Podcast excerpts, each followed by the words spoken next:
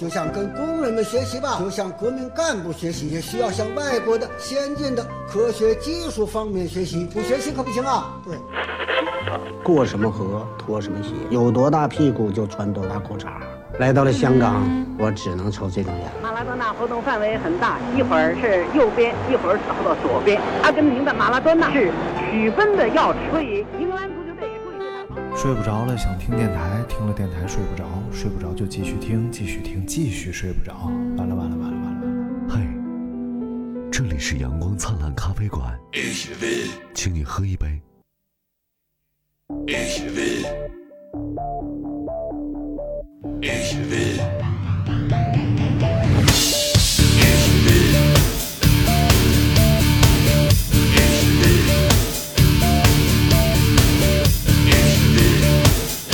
哈喽，大家好，欢迎收听阳光灿烂咖啡馆，就是出其不意的感觉？对我们是开始，对对对对对。说开始就开。哎，我们特点就是，哎啊、因为今天是一月十四号，今天是一个非常重要的节日，叫世界逻辑日，啊哦，哎那中午应该吃什么呢？就是完全没有逻辑。没有没有，我我也没什么逻辑。嗯今天今天请来了一位非常重量级的嘉宾，哎哎哎四万大叔大爷，我这个麦克风开了吗？啊，开了开了开了啊，我我老觉得你好像没没没准备开我这个麦克风。开了开了开了。开了开了。别提行业了，我觉得这行业没什么可聊的。对对对，这个行业就是很很难想象这个行业可以这么青春的存活这么对多年他们说的是汽车行业，对，我我跟我我过来录录音的唯一一个条件就是不要聊气。啊，对我也不从来不聊，嗯，那就聊聊摩托车，对，首先先介绍一下四万大叔啊，玩喜欢玩的人，热爱玩的人，真叫玩主。对对对，自己有一个这个工作室，收藏很多玩具啊、模型啊，我觉得这个是很有意思的事手办，啊。但是今天我们不聊玩具，不聊手办，哎我们来聊聊一个神奇的国度啊，哎，聊聊德国。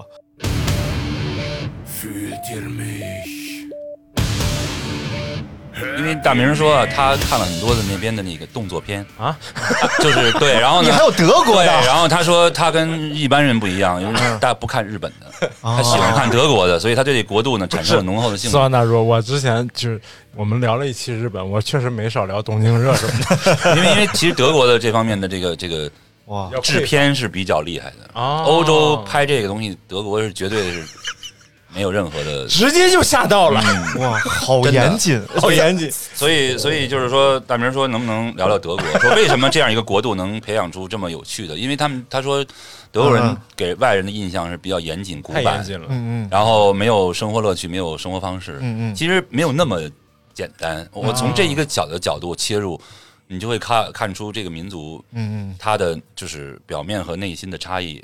如果我们回忆到它的历史，这些战争，嗯。世界上最会打仗的民族，嗯。世界上最会做机械、最会做汽车对对的民族对，，是。你就会能看到从表面上你看不透这个民族的到底是怎么。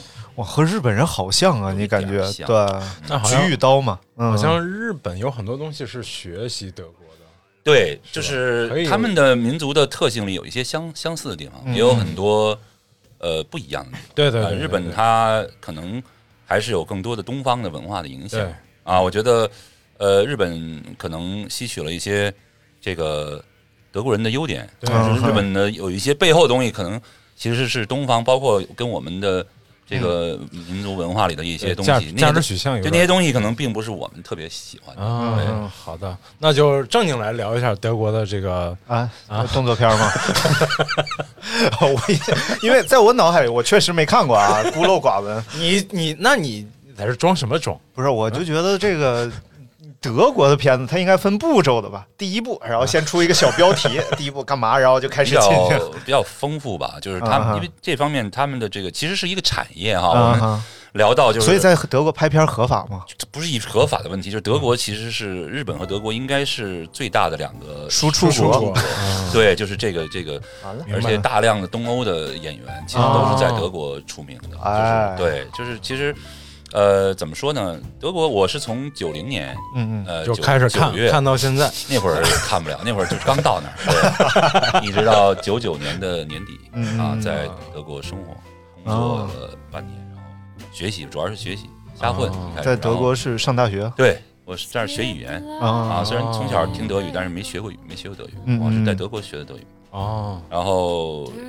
上学，后来又转了专业，最后学的是设计。嗯，然后九八年毕业，九九年回到国内做杂志，哇做车杂志的美术编辑。什么什么杂志？呃，当时叫汽车杂志，啊，这本杂志是刚刚停刊，在去年年底刚刚停刊，就是今年小时候应该我是二零零零年的一月创刊的，嗯啊，哦这本杂志在二零二零年的十二月停刊了，整整二十二十年对，非常唏嘘的一个故事。对哎呀，好在我自己的杂志还在做，啊，虽然也有点苟延残喘，但是希望大叔的杂志叫嗯，叫驾到，啊，对，驾到啊，还在做，价格到位了，这个杂志还可以继续做下去。对 不是，是皇上驾到的驾到。驾啊驾哎。驾到就是我们的英文叫 drive style 啊，就是驾驶之道的意思吧。我们是一本文化和生活方式的杂志，明白。明白？呃，也不太店里可以摆两本也不太必须对，也不太也不太做车了。现在现在就是真正的杂志生活方式讲纯车的没什么太大意义。嗯，啊，然后自己也哎喜欢，，这就跟张金马有一档节目很像，叫《嗨石扣》。什么玩意儿，乱七八糟。行，咱们咱咱还是聊聊德国啊。哎咱俩可以说说咱俩对德国的一些印象，就你一想到德国会想到我先我先想跟斯文大叔验证一个事儿，说嗯德国男人不问路，是这么说吗？为什么呢？他们说只就看地图嘛。啊，对啊啊，就是就是这个，我完全有资格跟你们回答，嗯。就因为我从呃二零呃从一九九六年到一九九八年嗯。做了三年的全职导游。啊。啊，在德国的就暑假寒假，呃，给中国的一些官派的代表团在开着车在全德国，啊而且我是一个喜欢开小车带团的，也就是嗯。开那种中巴，就是大概九个人最多，嗯嗯。所以那会儿是没有导航的啊。嗯啊就是我我就是一个不问路的导游啊，哇我就是全凭看地图，而且有的时候，待会儿我们聊起来，就是养养成了一个就是特别厉害的看地图的本事。德国人确实是非常喜欢看地图。嗯啊，这个我觉得大明说这个有道理，就是德国一般他能，就是德国人的性格就是他能在地图上能看懂的，对，绝他就对不不会问。嗯，哇，这好很战略啊！就打仗的时候会看这个战略地图，嗯，主要是民族这个习惯严谨的这种习惯，包括他们地图肯定很准。这是，地图大国，对对，出地图的地方啊。就它是像手册一样，然后就对，一页一页他有很。多德国人有德国人有专门的这个书店里头有专门的那个呃做地图的这个一个一个一个 corner，对，哦这个角落里全是地图，它的地图是各种各样的哦啊，就是他们有一就当年我们那个时代，因为我是做书的嘛，书籍装帧的，所以我对书店有一些研究，所以在德国的书店里头，地图的销量是非常大的。就德国人他不是只是看路嗯，的时候才看地图，就德国有一个地图爱好者联盟，哎就是喜欢地图。他就是阅读地图的一个一个一个一群人，这群人就是喜欢看各种各样的地图。他从中获得的快乐是什么？有收藏地图的呀，我认识收藏地图的德国人，他他看全世界的各地，他就是他有一种，他们跟我分享的道理就是，他可以先通过地图去想象一下这个地啊，方。了解一个地方，然后他如果觉得这地方吸引他，他就会再真的人再去，就是他们通过地，就是我从小也爱看地图，嗯哼，所以才导致我长大了跑遍了全世界那么多地方。哇啊，我父亲就是一个太牛了地图爱好者。哎，这这其实能感觉到，你啊先阅读地图，然后真的去把地图上的这些位置踩一脚的时候，嗯这种感觉是不一样对，非常不一样。到现在也是一个喜欢看地图和导航的人。嗯，我就是我看导航不是说去找路，嗯哼我，打开导航之后，我就去这在全世界各地去看那个地方，然后看有去的名字，对，包括对翻一些卫星地地图去嗯看一些地方实际，嗯，有看地图的好习惯，从小就有啊，这个是一个我也好玩的我也有，受我父亲影响啊是吗因为我我有一个好朋友，他是啊特别喜欢看铁路线路图很，有意思。啊，然后他喜欢自己画那个火车站的样子，然后画完之后呢，啊，就是他会画这个火车站什么样的，哦然后画线路图，就特别迷恋三十八号是吗？啊，不，三十八号喜欢火车。啊，对对对，这是一挺有意思的事儿啊啊。来继续，啊，还有什么你想问的？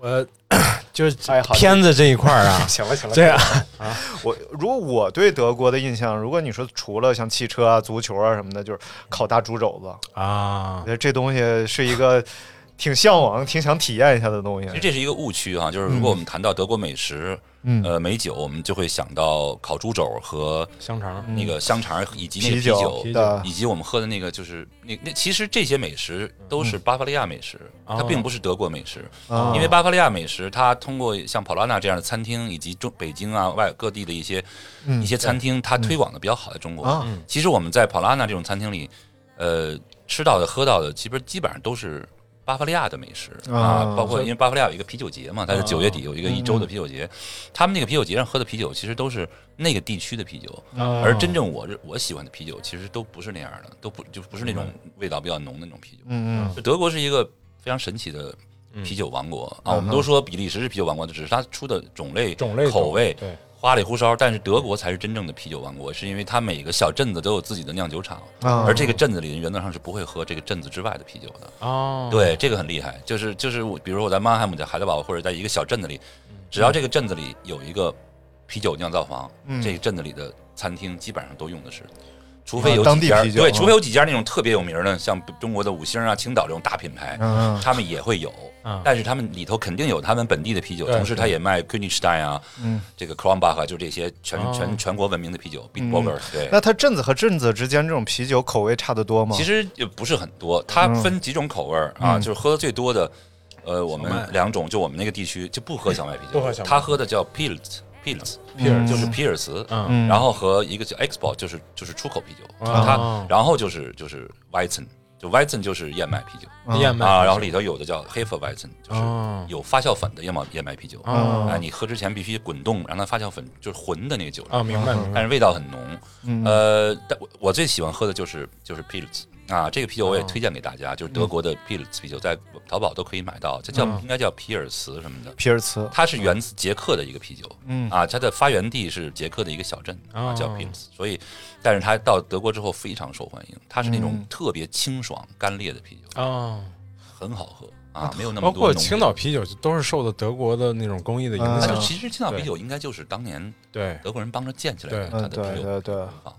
所以我们其实应该真正的去德国品尝一下当地的美食哈。德国的呃吃喝的东西并不像大家想象那么匮乏，嗯。啊，英国是确实比较匮乏，啊，对，对，但是德国其实是有地方美食的，它的小镇子里的餐厅做的肉啊，牛肉、羊肉、猪肉，嗯。呃，包括一些鹿肉啊、山珍海味什么，做的还可以。嗯啊，然后其不仅仅是肘子，肘子离开了巴伐利亚，其他地方就是一般的比较 local 的那种餐厅里是没有这种菜那，如果德国本土属性比较强的菜，它有一个叫你能推荐些 Zauer Zauer Brat，就是就是就是叫酸酸牛肉，它是酸那种切成薄片儿的牛肉，有点酸，啊然后然后浇上汁儿，配上那些葱菜头什么的啊是发酵啊，腌制有点儿有点儿腌制的感觉啊，然后还有各种各样的就是肉类嗯。鹿肉、鹿肉野猪肉，反正就是德国人还是挺喜欢吃肉的。我。觉得有有句那个比较凡尔赛的夸，也不能算夸德国吧，嗯。就是就是跟说英国和德国这这方面有点像，嗯。就是说他们不把精力放在研究吃上面，主要研究在工业。嗯，有点那个意思。但是其实，但是德国的家庭，呃，就是新新新的年轻人，嗯。其实还是受到了，嗯就是他们吃的东西确实是比较的比较杂国际化。比如说，他们受到比较大的影响，一个就是美国的快餐的快餐，嗯。哦。然后另外一个就是意大利的意大利式的就是德国人很喜欢吃意大利餐，哦，哎，spaghetti 啊，一些 pasta 或者一些嗯。披萨这种东西。其实这种东西，它其实我认为，就我个人就没有那么喜欢吃。当然，意大利餐我是很喜欢吃的，但是可能我仅限于在意大利境内。啊啊啊，德国境内其实还是有一些有意思的一些 美食，对，包括你进入到慕尼黑，进入一些相对来说比较地方的一个餐厅，嗯别去那里游客太多的地方，嗯点的一些菜还是都是挺好吃，非常好吃。嗯香肠也有几几百种啊，不同。就是咱们其实是刻板印象，就是除了大肘子、香肠没别的感觉，这嗯这这是这种刻板印象，所以如果就像你说起你们山西只有面条一样，啊，那你说的对啊，这 就是说 山西还有什么别的吗？哈，没有了，对啊，我们山东只有煎饼嘛。我们就是用煤渣子拌面条吃，这就是山西，哎，了解了就可以了。你想点，对，对，你是山东人啊？对我是山东人。啊。呃，山东。招远，烟台招远，啊，对对对，一百遍都记不住。好地方。对，嗯，哎，刚才说刚才说到那个，就是孙大叔开车嗯不愿意开那个大车，是开那小车，是开那个大众那个车吗？有开过大众的车啊，有呃开全顺开的比较多，全然后老当年的那个九十年代的全顺，然后开哦就是开这个这个呃 multivan 和 transporter，就是嗯大众的九座的柴油车柴油 TDI，然后那个真的很猛，能开到大概一百九两百公里，都很轻松。德国的限速是怎么搞的？呃，德国其实它的 autobahn 是确实是不限速的，虽然它有很多的路段是有呃八十到一百二的这种限速，就是你必须要看路边那个牌子，呃，但是有很多的路段高速公路是不限速的。啊。但是就是现在呢，局部限速的路段越来越多了。啊。我最近几年去德国，发现了。当年在的时候，像有一些比较大的高速公路，嗯，呃，它其实还是有，比如咱们比如说就是从。我生活的曼海姆，嗯，到法兰克福的公路啊，过了达姆施塔特有一条非常非常直的双向各五道的高速公路，啊，在这条路上就要小心一点。呃，比如说你你只开到两百公里的话，你就不要在最里一道开。着啊，对，确实在慢车道上开。你要是在两百公里左右时速的话，你就在左边第二道带就基本上就可以了，里道让给一些就是飙车的车。哎，我很好奇，就在德国人会开什么车？德国人开德国车多呗，德国人肯定就是德国人。其实德国在开车方面没有咱们这么多的明显的需求，什么阶层制啊啊啊！比如说普通的像我们打工的土耳其工友啊，都开奔驰、宝马什么的都开。然后我的大学教授开高尔夫，对，然后就是就是我的，所以他们跟价格没餐馆老板开标志，就是没有什么关系，他喜欢什么就喜欢什么就买什么。在德国这个市场，已经不以。价位来就是咱们这么说吧，不需要用车来证明，大部分你不用了。你要开一法拉利出来，这确实还是不一样。但是就是除了法拉利、保时捷，当就是兰博基尼这种，就下边都没有那么那么明显。就是你一个开开帕萨特的人，跟一个开宝马旅行的人，他不可能就是完全收入什么都完全差不多。因为这两个车价格，其实在德国没有什么差距。啊。对，在德国，高尔夫、Polo、呃，帕萨特都是跟这个同级别的奔驰、宝马 A 系啊，包括就是就宝马一，就是他们都是混在一起，混在一起的媒体，他们认为大众的是中高端品牌，哎，便宜的是什么现代啊，什么什么什么起亚这种品牌。哦，亚洲品牌还是有的。呃，起亚和就从德国世界杯是哪年老？张，德国世界杯是就从那年开始，那年是现代和起亚赞助的哦。从那年开始，德国真正的撬开了。呃，起亚和现代真正撬开了德国的市场，从此就卖的特别好。而且从那会儿开始，他们也非常重视设计啊，性价比，包括把彼得施莱尔去做做本本土，对，把彼得施莱尔拿过去去做他的这个总裁啊，他是一个设计奔驰的设计师原来，嗯嗯，所以就是起亚和现代这两个品牌在德国卖的非常好哦，所以在中国卖不好没关系。呃，在其实两个车不错的，但是国产。就不知道，对，不太懂，不太是没聊汽车，没试过，我没试过这个。谁起的头？谁起的头？我起的，我起的，我起的。对对。呃，我们可以继续聊聊，就是我们对德国的一些印象。汉堡吃汉堡吗？汉堡，汉堡包这个东西是跟汉堡有点关系。对对对啊！但是在汉堡肯定有人吃汉堡，但是它不是一个吃汉堡的一个。嗯，要是热的话，把暖气关了吧。因为我后来看说，这其实啊，汉堡就是 hamburger burger，这都不不是同一种东西，所以其实汉堡是这个城市。啊，hamburger 其实严格上意义就是汉堡人。啊，对，就是汉是汉堡的人就叫会吃的，对，然后但是他这个这个当时他用这个肉肉碎做成这个这个这个人应该是跟汉堡有一些关系，那就是这东西他起了名就叫 hamburger，对，就叫汉堡。所以就是肉夹馍可以和汉堡是有一些关系，那就是跟西安有关系。他们可能也是来自底层的一种啊，搞不好是德系的人去了美国，他就是吃不起整块的牛肉，对对对，把一些碎边角切碎了以后，就是类似好的东西，其实有一些非常牛逼的东西，都是来自很 ghetto 的这个层面，包括我们现在时髦的一些。穿着一些一些非常呃街头的一些东西，hip hop 的 style 或者一些对，其实都来自美国的底层的。底层的黑人监狱文化、黑人文化，一些贫民窟文化。但是比如说脱着裤子那种那种东西，嗯，就都是因为就是哥哥穿好了给弟弟穿，就是秃剃了秃噜的。然后才才导致后来这些穷人 呈现出另一种美感。他说脱着裤子那种，我说脱了裤子那种东西。秃噜着裤子，你看你就老往那方面。对，山西人不行。秃噜就是就是就是不太利索的样子。对，秃噜着垮，哎，有点那意思，就是就很有意思。就包括很多的现在已经登上大雅之堂的好吃的东西，其实来的时候可能当年都不是什么太啊，对。对对，其实全世界都差不多，包括卤煮。对，觉得这可能是来自包括火锅大雅之堂嘛，对，涮火锅这都是好吃啊啊，让豆腐，哎，今天刚吃的，这好像是北京一个挺挺挺有地方。让是一种烹饪方法，其实就是酿吧，对，就是就是一个凉，管它叫念让嘛，好像叫就是念让啊。而且现马上过年了嘛，呃，德国应该是有呃，就是他们也是过元旦新年，对吧？德国过新年，过新年的话会有什么特别的地方？大家会怎么庆祝？他们可能还是对圣诞节比较。哦，对，因为新年好像就是他们的最后一天，是吧？它是一个对新年就是也是十二月三十一号，但是他们主要是新年的气氛已经在圣诞节稀释了，对，就是圣诞节的气氛还是挺浓厚的，在德，对，大家还是主要也是喝吧，而且就是送礼 啊。其实德国人他不是说一家一家几口，你送我一个，我送你一个，就是准备一好多礼物，对，小孩都会收到各种各样的礼品，就是你可以准备五个礼品、八个礼品给你的太太、给你的女父母，就是。准备就是送一个互相送礼的一个一个一个很大的一个一个节日，我觉得挺好的。就是圣诞节的气氛在德国确实是对比较浓厚。比如平安夜吃个苹果呀，对，这都是好习惯。住口！大明不过圣诞节，然后所以就我我其实我也还好，也还好。哎，有没有什么就是德国比较当地但是很重要的节日？呃，就包括复活节，复活节宗教节日嘛，对，复活节、感恩节。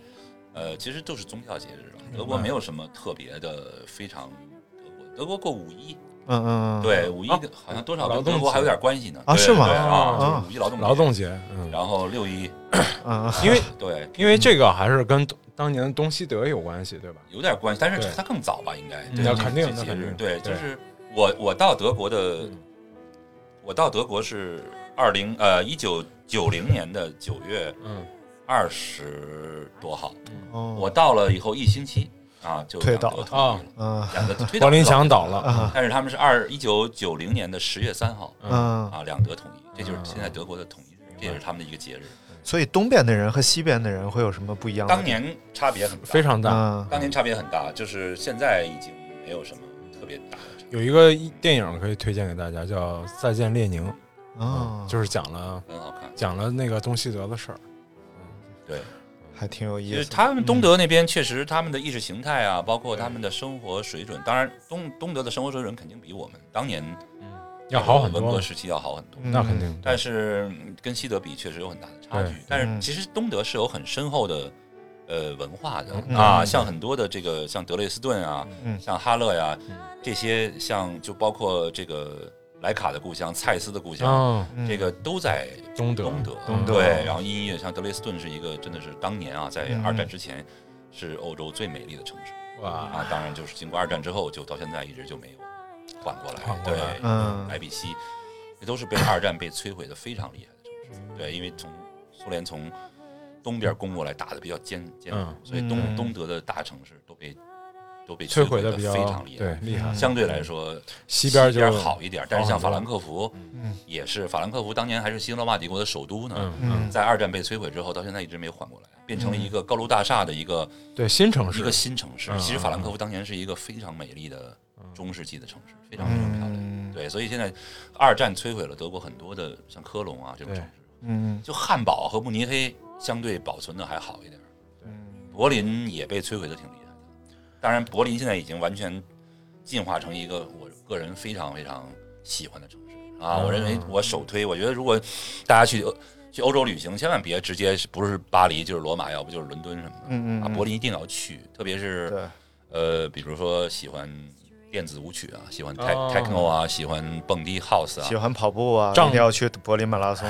柏林马拉松也比较有名，对。五大马拉松之一嘛。我我是我知道啊，对，先。柏林这个城市很有魅力啊，因为它它它是一个充满了神秘感和呃东西方文化的一个碰撞的城市。就是我说的是冷战时期那种东西方文化，就是它不是那种就是所谓的现在的东西方，它是一种就是又交融，哎，就是很神秘的一个城市。很多关于柏林的电影都很好看。嗯，对，东西柏林，对，就是那个叫那个电影叫中文我要叫红红喜鹊嘛，就是啊，就是讲一个女间谍的，啊，硬核从。开始打到最后，那就是在东西德，就她就是一个一一个一个多重身份的间谍。就在冷战时期，这样人很奇很，因为很有意思，就是嗯，就是东西德边境看上去比较。严严格，但其实有很多身份的人都是可以来回走的啊。对他们都拿着美国呀什么的各个国家的通行但是这些人都都都身份都很身份都很神秘。嗯，所以所以所以西柏林当年是一个非常非常酷的地方，虽然它非常小，嗯啊，它是被整个的东德包围着的一块飞地，但是在这个这个土地上生活的人非常有意思，因为我我母亲和父亲都是呃日耳曼语言文学的教授，他们从小就认识很多德国的专家，其中有一个人。我我母亲的一个好朋友就是西德，他就是从一直在西德长大，然后给我讲了很多关于西德的故事啊。那会儿很有意思，那么点一个小小地方是资本主义国家，周围的曼大 曼大的国土都被包围着，嗯很有意思。我我去东，我去我在二零呃，在一九九零年的九月去德国，坐的是俄航，便宜嘛，因为从我和我姐从她带我，她她她从北京飞到俄罗斯，从俄罗斯转机到东德。九零年已经苏联已经解体，对啊，那会儿已经解体了，也就是俄罗斯在解体过程中吧，明白啊，在解体过程中是九一年解在在解体过程中嘛，对，那会儿反正是是是戈尔巴乔夫嘛啊，然后在东柏林的那个 Tempelhof 机场落地，然后从东柏林的火车站坐火车穿过东柏林，再穿过西柏林，然后一直往下到达曼海姆，就是我生活的第一个城市，所以我整个就。什么都没出过国的一个孩子落地之后，看到了东西德的一个变一个一个变化，我们就从整个穿过去，而且很明显，就是怎么说呢？直观。对，那会儿就是，呃，我觉得德国人还是高兴的，他们的当时的情绪是比较复杂的，对，比较复杂的，就他们又，他们西德人又特别高兴的看到德国终于统一了，充满了自豪感，充满了文民族的这种认同感，同时他们对东德的。到来也表示一定的担忧，因为他们的性格都是就是价值取向。德国人对一些外来的东西接受是非常谨慎的，非常谨慎。不管是外来的文化还是人，嗯。但是呢，德国人就是这样特别好，就是他一旦认可了你，哎，他就会特别坦诚的跟你交往。啊，这点就跟美国文化有很大的差异。美国是一个第一时间就会跟你拥抱拥抱，但是他之后可能就会跟不认识你一样。美国就像一个白羊座。荷尔蒙膨胀，就是他真他上来就嘿 bro，完了，然后第二天见着你，哎有见过吗？啊，没见过，对吧？对，就是这样。就是德国人是不一样，他会花很多很多时间了解你，然后去选择接受或者不接受你。那就德国人像处女座。可交，可以长期交往。就没想到大明还是个伪星座方面的专家。对，哎，大明有很多身份，是吧？还是一个古董方面的专家，然后研究一些行了行了历史啊文化呀。那那思旺老师，那你觉着默克尔下去之后，那下一任？我对政治没有那么关心啊，虽然我其实我们都不关心。你去看看门上贴着什么？莫谈国事是吧？对，没有没有了。默克尔是东德人。他在东整个受的是呃社会主义的教育，嗯。啊，但是他现在能够这么好的去治理一个西方最大的一个，对，算是最发达发达还挺厉害的，对，所以他有很多，他还是有很多人性化的东西的，他他包括，而且民意调查他的支持率很高，但是很多人对他的，比如说就是很多有德国的典型的德国的价值观的人，对默克尔的一些。包括移民政策，移民政策都不太喜欢，包括一些精英的知识分子啊，这些就是他们确实对，可能这有点敏感吧，对对对，穆斯林化呀这些东西，这就到了张尼玛最。不愿意聊的东西，没关系，咱们还是接着玩吃喝玩乐吧。哎，对，吃喝玩乐。就刚才，嗯，聊到高速公路，怎么聊着聊着就跑到这边了啊？对啊，人啤酒大肘子多好啊！因为德国这个确实绕不开，好多这个思想家、革命家都是德国人，很厉害啊，非常。列宁、马克思、恩格斯都是德国人。十月革命刚成功，对，国库紧张，粮食空啊。我那个什么，呃，列宁重要，这个真的是。德国是一个，你你乍一想，好像我们身边了解的一些名人，都来欧洲名人来自英国呀、嗯法国呀、西班牙呀、意大利啊什么艺术家呀。但是你仔细想，嗯德国历史上涌现的哲学家、思想家、哲学家、音乐家太多了，非常多，而且非常厚重。哲学家特别多，对，就德国，德国，德国，我我在德国那十年，嗯，应该是他们从冷战走出来以后，两德统一，走向一个。欧洲大同的一个一个过程，虽然现在欧洲又呈现了一些分裂的这个倾向啊，嗯嗯，但是德国一直是一直是去推进这个这个这个呃欧洲大同的，所以你看他包包他吸纳了像土耳其这样的，其实很不很不欧洲的国家。呃，亚洲的一个这个十年还是很有意思的十年，我也对这个国家有了非常深刻的了解。我刚到德国的时候特别不喜欢这个国家，嗯，觉得这国家特别冰冷，特别的生疏，然后对外来的人也没有那么热情，会排斥啊。但是我离开这个国家的时候，我特别特别喜欢这个国家啊。虽然我选择了回国，义无义无反顾的。呃，回到了祖国来工作生活，当然这个选择也是对的，但是我对这个国家充满了敬意，充满了热爱。我真的觉得德国是我的第二故乡啊，因为它教给我了很多东西。呃，我的性格从小是一个散漫，嗯，这个没有没有没有条理，然后做事儿没有没有没有长性，嗯，不遵守一些规规则，然后就是很很散漫的。就是我现在的性格也是比较的。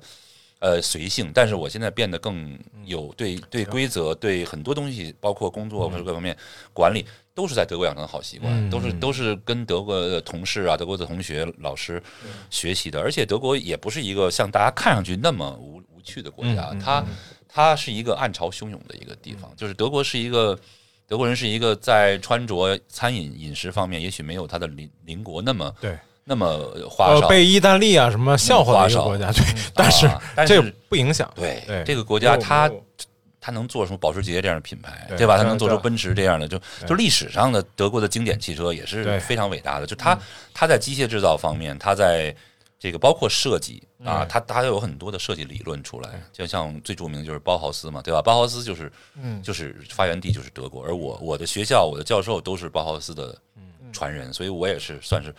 包豪斯的传人吧，对吧？就在我们所在的宋庄，这里有很多人号称自己是包豪斯的传人，对，就是江湖人士不算，对他们起码受了包豪斯一定的影响吧。包括你看，呃，王哲的东西其实就很有，多少都会有啊。对，所以就是他们能，他们有很多的理论基础在那儿。嗯，德国人是一个非常擅长总结归纳理论基础，嗯嗯，但是呢，系统系统化。又没有办法让让这个东西特别的去散发到外边去。你像德国就。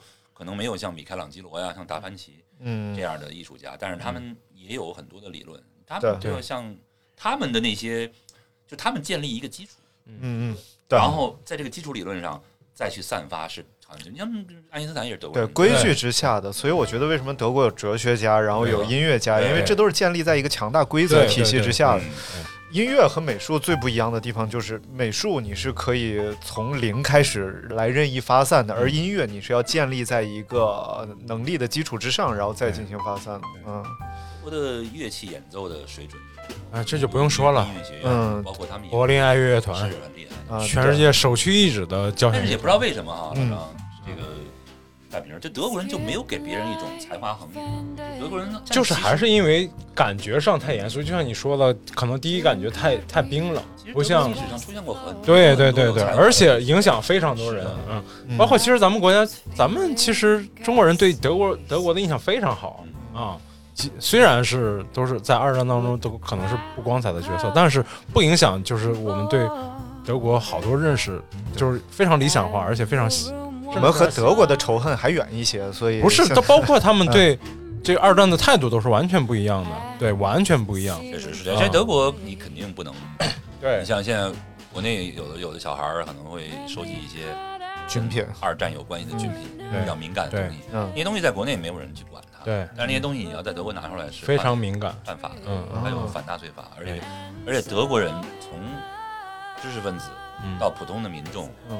啊对。纳粹的态度都是非常统一的，对，啊，就是只有就是极个别的所谓的新纳粹，嗯，啊，包括一些极右翼的一些党派，最近抬头，我觉得也是被激发出来的，就是德欧洲的右翼势力的抬头是跟整体移民的国际环境是有关系的，就是他们担心对。有一些东西发生，所以他们就会促使一些业有益的东西出来，但是这个就不是咱们今天聊天的对象，但是啊，对，但是德国这个国家其实是一个。我认为是一个特别有意思的国家，对它它呃，包括艺术方面啊，就是电影啊、舞蹈啊、音乐，就它有很多的，就在过去的五十年吧，到七十年，呃，从俄罗斯、呃苏联、前苏联，包括整个的东欧地区，捷克斯洛伐克、波兰，嗯，有大量的移民啊进入到，包括下边的匈牙利、捷克。就是保加利亚、罗马尼亚，就很多的移民，南斯拉夫进前南斯拉夫进德国，而这些民族的人里面是有非常多的优秀的两种人，一种艺术家，艺术家，一种是运动员。嗯，OK。啊，我们看到的什么？我们看到的很多的德国的一些足球明星，那明明就是波兰人嘛。对，那名字就是波兰，利特巴尔斯基啊，什么什么现在那拜仁拜仁慕尼黑那个特厉害那个，那都是波兰人啊。对，那就是本来就是波兰人。对，糊涂了，那就是波兰国家队的。对，有有有有几个，就他们那些名字一听就对德国。对对对对对，包括美国的很多导演就是德裔啊，斯皮尔伯格，没错，这就是德裔导演。就是犹太人。对，他必须要拍的那个。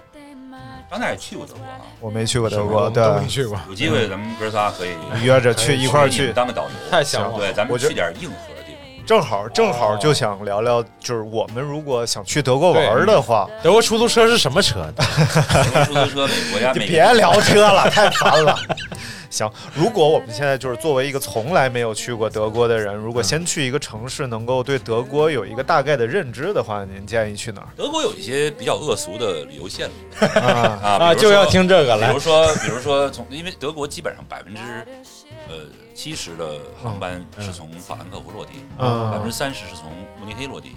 那这个两个城市之间就串起了德国最恶俗的旅游线路 啊。然后呢，这里面就包括我生活了三年的城市，叫海德堡。海德堡是一个非常美丽的城市，但是它离法兰克福只有八十公里。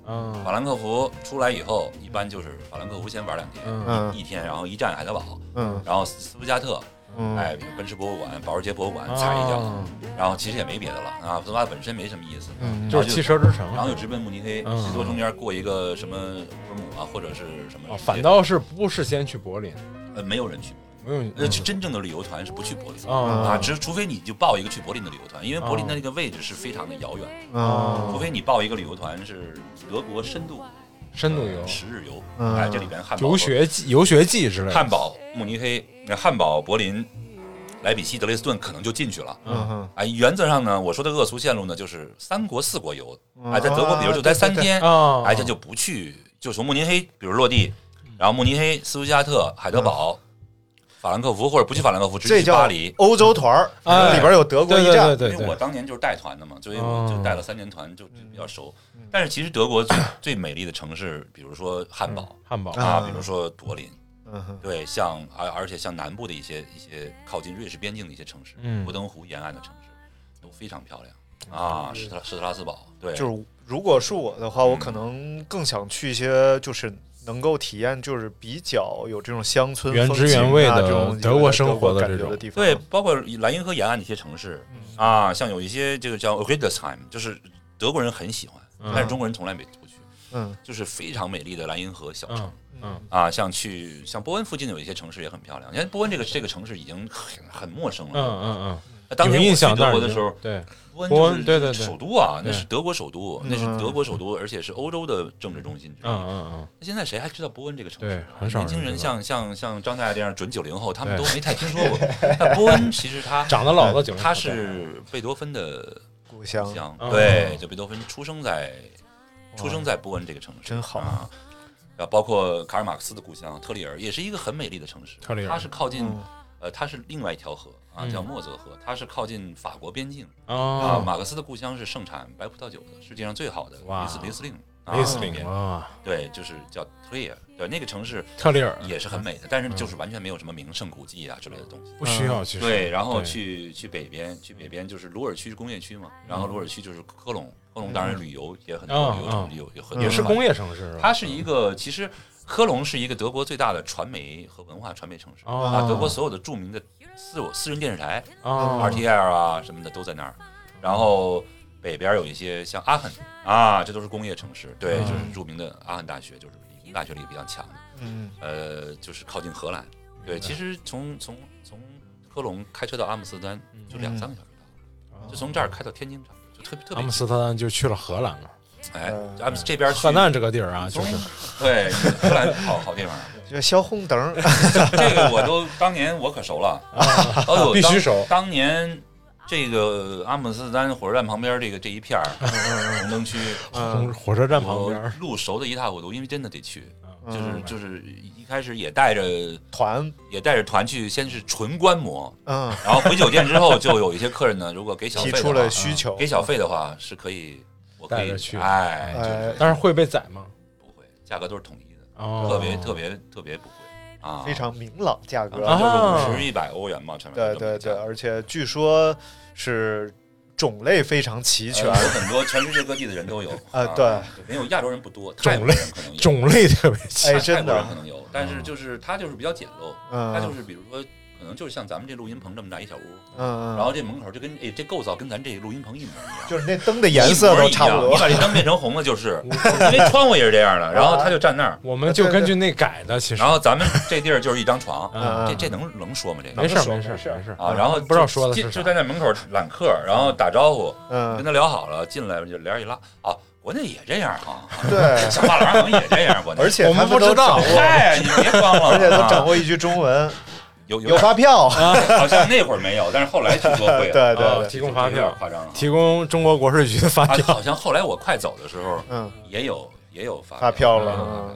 对对，我这是听那个荷兰 来，荷兰好玩一听这个，荷兰一听就比德国好玩。不是，我跟你说啊，德国，咱还回德国吧？哎，回德国，回德国，德国也有这东西啊，而且呢，形式发票，形式你。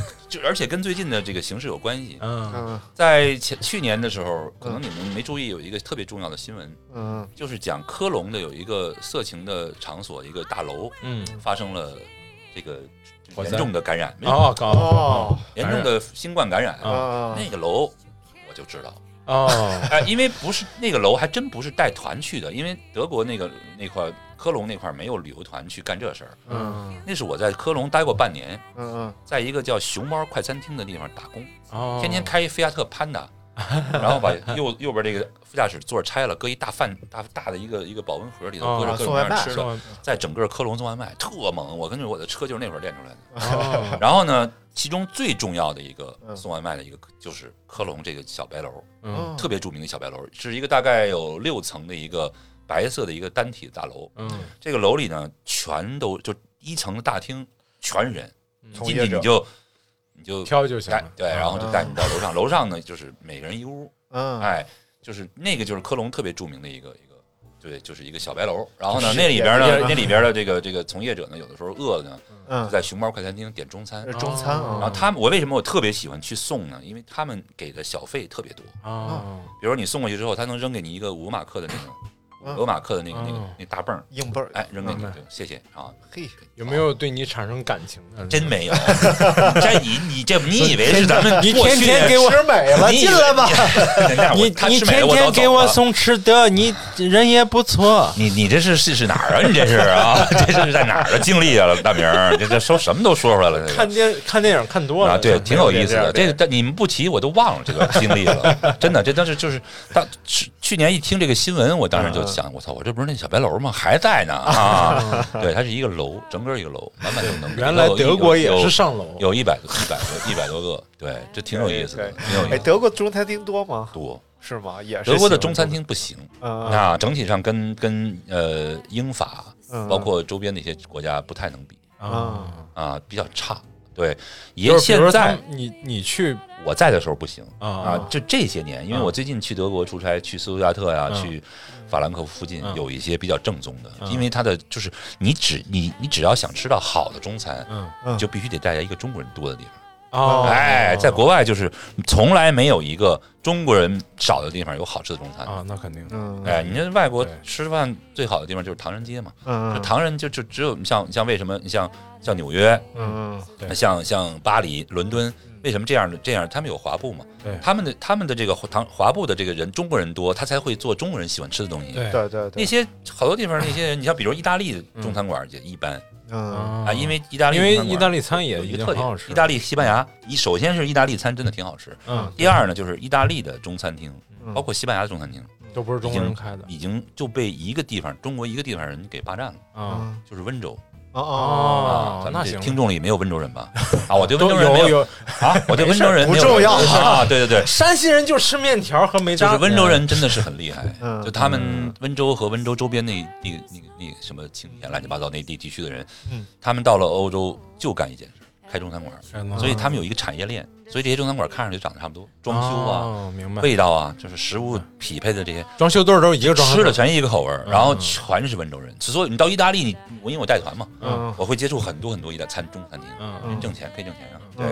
然后然后然后就是一去就是后来我发现原来就是全是全部都是，而且包括现在在巴黎的温州人已经他们他们。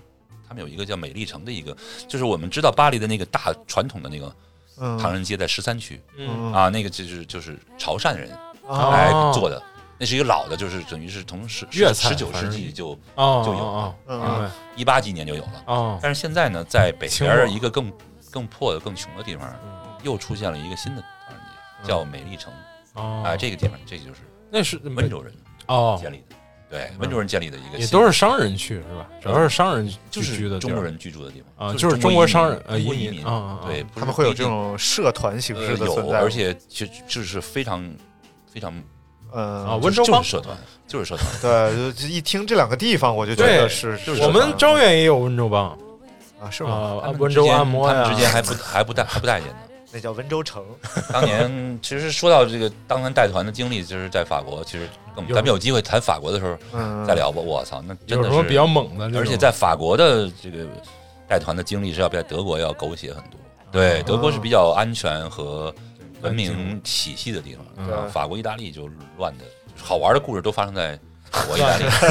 德国就是带着他们开开车呀什么的，或者去一些有意思的地方。对德国。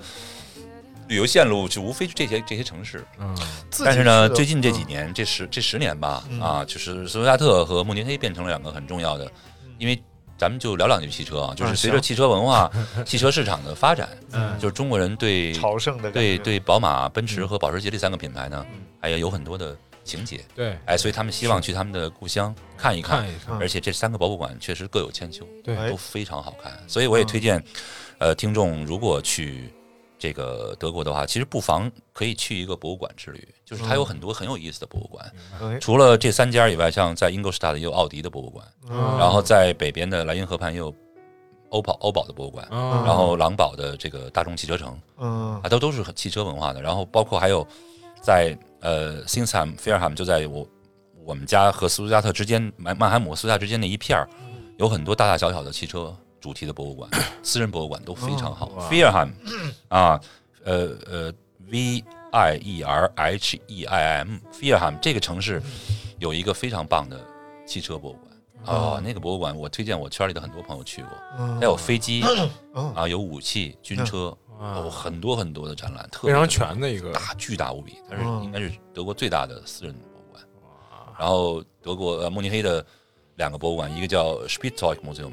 玩具博物馆，然后一个就是 Deutsche Museum，就是德国博物馆，它是一个技术博物馆。技术博物馆对，你要要了解德国为什么是一个技术大国，嗯嗯，你就去德国博物馆，它叫 Deutsche Museum。哦，反倒是德国博物馆只是讲就是技术博物馆，技术博物馆，它叫 Deutsche Museum，就是德国博物馆。但是它里头它不是讲德国文化历史的，它是技术博物馆，它是一个纯粹的技术发展的博物馆，特别牛逼博物馆。那如果要看点什么艺术品啊？艺术品的话，最重要的几个博物馆，呃，柏林有几家，嗯，然后在那个，它有一个，它有一，它叫，呃，它叫 Museum Museum Insel，就是一个岛上全是博物馆，在东柏林，东柏林。啊，是过去的东柏林，是博物馆，对，就在他们原来的那个，就是跟咱们天安门广场很相似的那个那个地方，有一个广场的北边，有一个河，嗯，啊，它呃它它什么河来着？忘了，哎呀，我这脑子，那著名的河流的上面有个岛，那个岛上有两个特别大的博物馆。然后慕尼黑有一个呃有一个呃这个大小画廊，大就是就是它叫新旧画廊吧，啊是它主要讲的是就是传统的绘画的部分。传统绘画。然后你要是想你要是想去看当代艺术，或者比如说从十九世纪到现在的这个，就有点像巴黎的那个奥奥赛博物馆一样。啊，你再就去科隆的科隆。呃科隆的全最大全全球最著名的私人的艺术博物馆。叫 Ludwig Museum，路德维希博物馆，就在科隆大教堂的背后，走过去就行。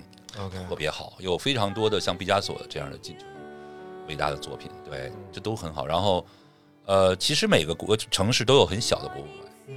哎，你要是就德国的博物馆非常发达，在德国的黑森林里头有一个很小的城市，那城市只有两万多人。嗯，那有一个全世界最大的钟表博物馆，叫 Uhren Museum。对，那个博物馆到时候我会。咱们看有文字的这个东西呢，我可以给大家写一下这下边，给大家可以给大家看一下。其实你要真正的去一个德国的博物馆之旅，就可以看到很多很多的博物馆，非常棒。我在去前年解锁了一个德国的我一直想去的博物馆，嗯，它的全称叫呃 Hans Peter Porsche Tomwelt，它它的这 Hans Peter Porsche 呢，就是保时捷的重孙子，哦，哎，他是保时捷的儿子的这个儿子，等于是保时捷的这个儿子的孙子，这是保时捷创始人的孙子，嗯嗯。第三代，他现在已经八十多岁了，嗯，一老爷子，他没有从事汽车行业啊。他的哥哥叫 Wolfgang Porsche，是现在的董事会的成员啊。嗯，他呢，就是有一个他从小到大，他一开始是他自己的私人玩具收藏，嗯，然后后来就慢慢越来越来越多，就变成了一个博物馆。哇，你会看到就是完全不可思议的收藏。呃，他收藏了大量的像类似像 Merklin 就是莫克林的火车和轮船。哦，呃，一些其中的一些珍品的价值在三百到五百万欧元一个，一个啊，一个像你桌子这么大的一个轮船模型，四百万欧元。嚯！全世界只有两个。嗯，就是当年他说，我说为什么这么贵？他说这个这个品牌当时针对富人家的孩子，他没有量产产品，他只有图纸和一个样品。如果你要送给你的儿子，就是你就知道那会儿在德国三四十年代生活着一些什么样的一些富人啊，就是就是就是就是定一个，就是你比如他有样子，他有一个样品，然后这样品就说，比如说当时五千德国马克啊，类似就很多啊，现在等于现在就几十万人民币。送一个礼物要送给你儿子生日礼物，你就订一个莫可林的船。我要送一个给你的话，那就是我我 以我对你的了解，以以我对你的了解，你可能舍不得送给张大爷这么贵的东西。那个真的挺棒，包括包括火车头，就莫克林这个品牌现在还在。每年的纽伦堡玩具纽伦堡纽伦堡的这个玩具展，他们还有一个很大的展台，因为火车。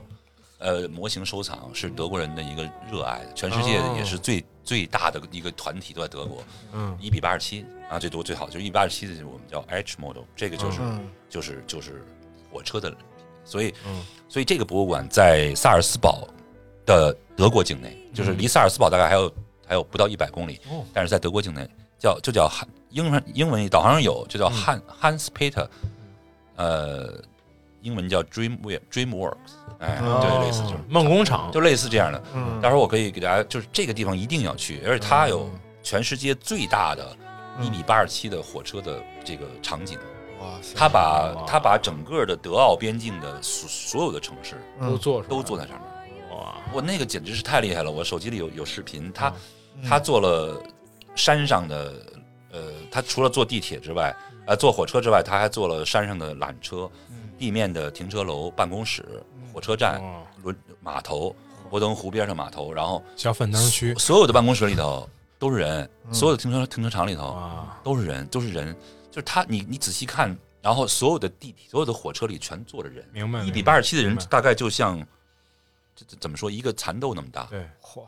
然后他他一个停车楼里头能停着，能停着上百辆车。哇！然后他一个一个每一辆火车里都坐着好多好多人。每个人都是不一样，然后火车站上的所有的工人，所有的全都是，就是那个巧夺天工。他有四个工人专门在一个控制间里控制所有的火车和汽车。啊，就是这个城市还在运转，这是一个遥控车，所有的火车都在动，所有的汽车也在动。嗯，一定要去看一下，哇，这个太厉害了，太震撼了。是在斯托加特，在没有在萨尔斯堡，应该是在它的州是在巴伐利亚州，慕尼黑往上，然后再往奥地利边境往西，往北再往西。北。等于往北正北是英国是它的是奥迪的总部，嗯，然后再往西不到那边再往西，等于其实其实其实是往西，要不对不起，往东，啊，就是慕尼黑往东，奔萨尔斯堡方向的半路上，啊，对，因为我前年跟几个同事接受保时捷的邀请，参加了一个保时捷寻根之旅，嗯，我们从慕尼黑，我们从斯图加特的保时捷总部出发，嗯，然后一直探寻了。呃，费迪南德保时捷的整个的它的发展，到它的中间的经过的地方，然后包括哈斯佩特他的孙子的博物馆，去了他们的这个公司建立的地方，最后到了这个奥地利境内的他的老家，嗯，整个看了一遍啊，非常感触非常多。穿穿过这个大中山，它叫它叫格呃格瑟 no，就是大中大一个叫它山的形状可能像一个钟吧，钟啊，非常漂亮。翻越那个山口啊，特别美。其实有机会我们可以还是应该开车去游一下德国。对对对，它有很多德德奥边境的阿尔卑斯山是非常非常漂亮的。嗯嗯，它在去萨尔斯堡这边的这个山口叫大钟山口，然后他再往下去这个英英英斯布鲁克，就是原来冬奥会举办的地方，那个山口叫遥远山口，也特别漂亮，非常听这名就很想。非常 pass，对，就是遥远山口，这两个山口都是老爷车的圣地。嗯。啊，你要开着，你要是去开着老爷车去走这两个地方，你会看到绝美的。这个山河，然后湖泊就特别特别漂亮，对，就是而且有大量的欧洲的老爷车的爱好者，来自意大利、法国、德国、瑞士聚集在这儿，都在这儿聚集玩，对，太好了，特别棒。行，时间也差不多了，我觉得最后可以聊聊，如果我们去德国了，您建议我们可以带点什么东西回来？哎呦，德国其实好玩的东西挺多的，但是其实现在好多人。文有什么好的文创产品吗？比如说故宫，它就有明信片啊。我还真不知道，因为其实我去德国，其实我一般都是带一些模型回来，就是因为德国有几个买模型的地方，一个是呃各大博物馆嘛，奔驰博物馆和保时捷博物馆，嗯，然后还有一个就是在这个我们都知道在呃纽博格林的北环黑森州的这个。Newburg 啊，它围绕着它有一条开放的半开放的公路，叫 Newburg Ring，就是它其实就是纽博格林。嗯，纽博格林的北环呢，呃，也是世界上最著名的这个拉力赛道，就是很多的很拉力赛的比赛场场景，也有很多的汽车品牌跟那儿做测试啊，破纪录嘛，破。所以就是可以把它测试车弄回来。哎，它就是一就是一个车以打破这个北环的记录为为荣耀。比如说我们的未来的这个 E P 九，就当时创造过就世界上最快的电动电动车记录。然后它在在它的这个这个。休息站的下边这个就是最下边这块就人比较多的地方，有一个特别著名的一个加油站。嗯，这个加油站的老板是一个模型爱好者，所以呢，这个加油站旁边有个巨大的模型商店。哦，这个模型商店里能能淘到很多很多的绝版的，当然都是中国生产的。嗯，呃，在在中国绝对买不着的模型车。啊，所以。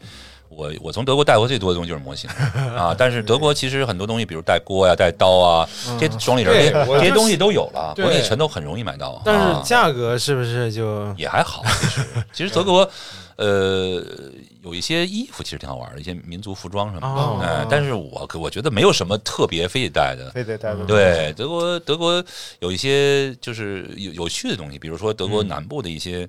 小地方的一些好玩的一些一些东西，嗯，一些木头做的一些手工的，包括一些就是它的那个咕咕钟，其实很有意思。咕咕啊，就是鸟出来，对，底下有两个坠儿的那个。它是里头要加水吗？啊，不是，没有吧？啊，不是，它那个很丰富，可以买各种各样的，就是那个东西。它那个也是黑森林那边的一个特产。那个不会是，也是。那个不是中国，那个应该是那个应该是德国德国人造的手工制品。但是这么多年过去，我觉得不一定啊，没准也引进了。我操啊！温州人都去了，什么还引进不了？我去啊，我就我就提两套博士工具回来。哎，其实其实工具，我觉得工具现在其实德国的工具它很精密啊，但是呢实用性呢抗造可能不如一些美国的工具更。比如但是博士的还是口碑还是它是电动工具还可以，但是我个人更喜欢，比如说像。像米尔沃基啊，像像那个那个那黄的叫什么来着？我这脑子天天用，哎，也想不起来，确实纯黄，但是无所谓，那跟德国没关系。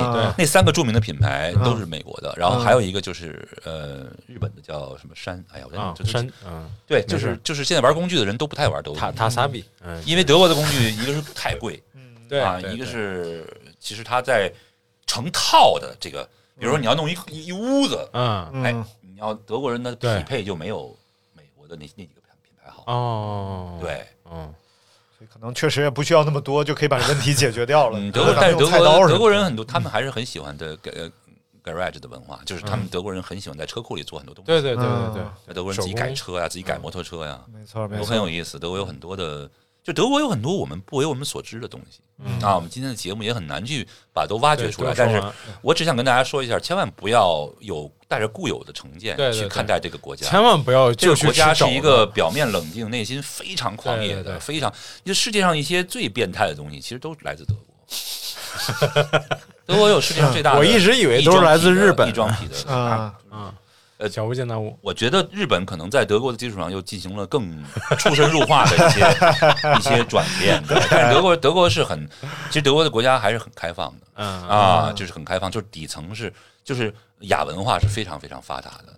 对，像我同学也有，当年就有做变性手术啊，什么这种都很多。就这个这个这种这种群体的数量是很大的。那周交周边的荷兰、比利时就更开放了。对，就是德国的，就是你千万不要用表面上来看德国人，德国人并没有你。他就是一个看似很死板、死板，但是其实你想德国人坐车、对做工就机床，他的那种奇思妙想，嗯，对，那就是想象力。你你如果是就是而且德国的教育程度非常高，他的受教育程度非常高，德国的文化艺术的这个。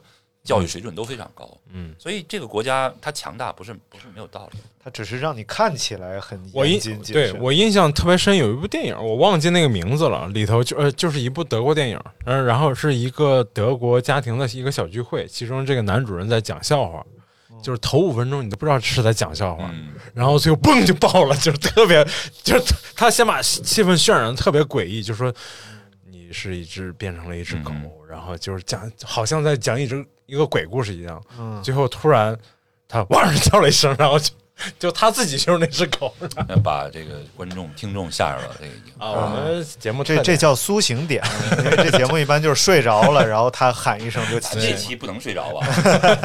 不能不能不能。对对对。行了，那时间也差不多了。特别感谢算大叔今天来我们节目当中，应该是有史以来最重量级的嘉宾。不敢不敢，而且我觉得我们在这个世界逻辑日做了一个完全没有准备、没有逻辑、没有思路。你你太不了解这个节目了。今天这个节目就是我们的巅峰，对啊，登上了逻辑的巅峰。哎，你要实在闲的哪天没事了，你听听聊三国这期。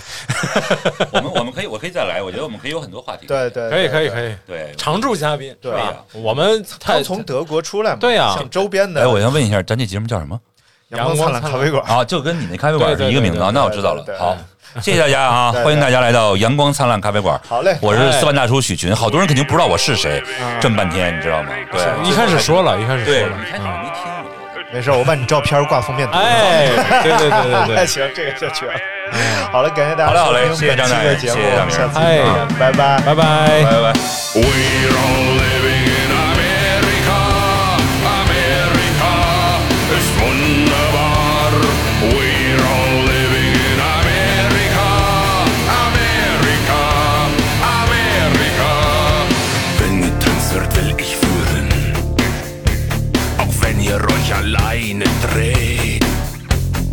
urgent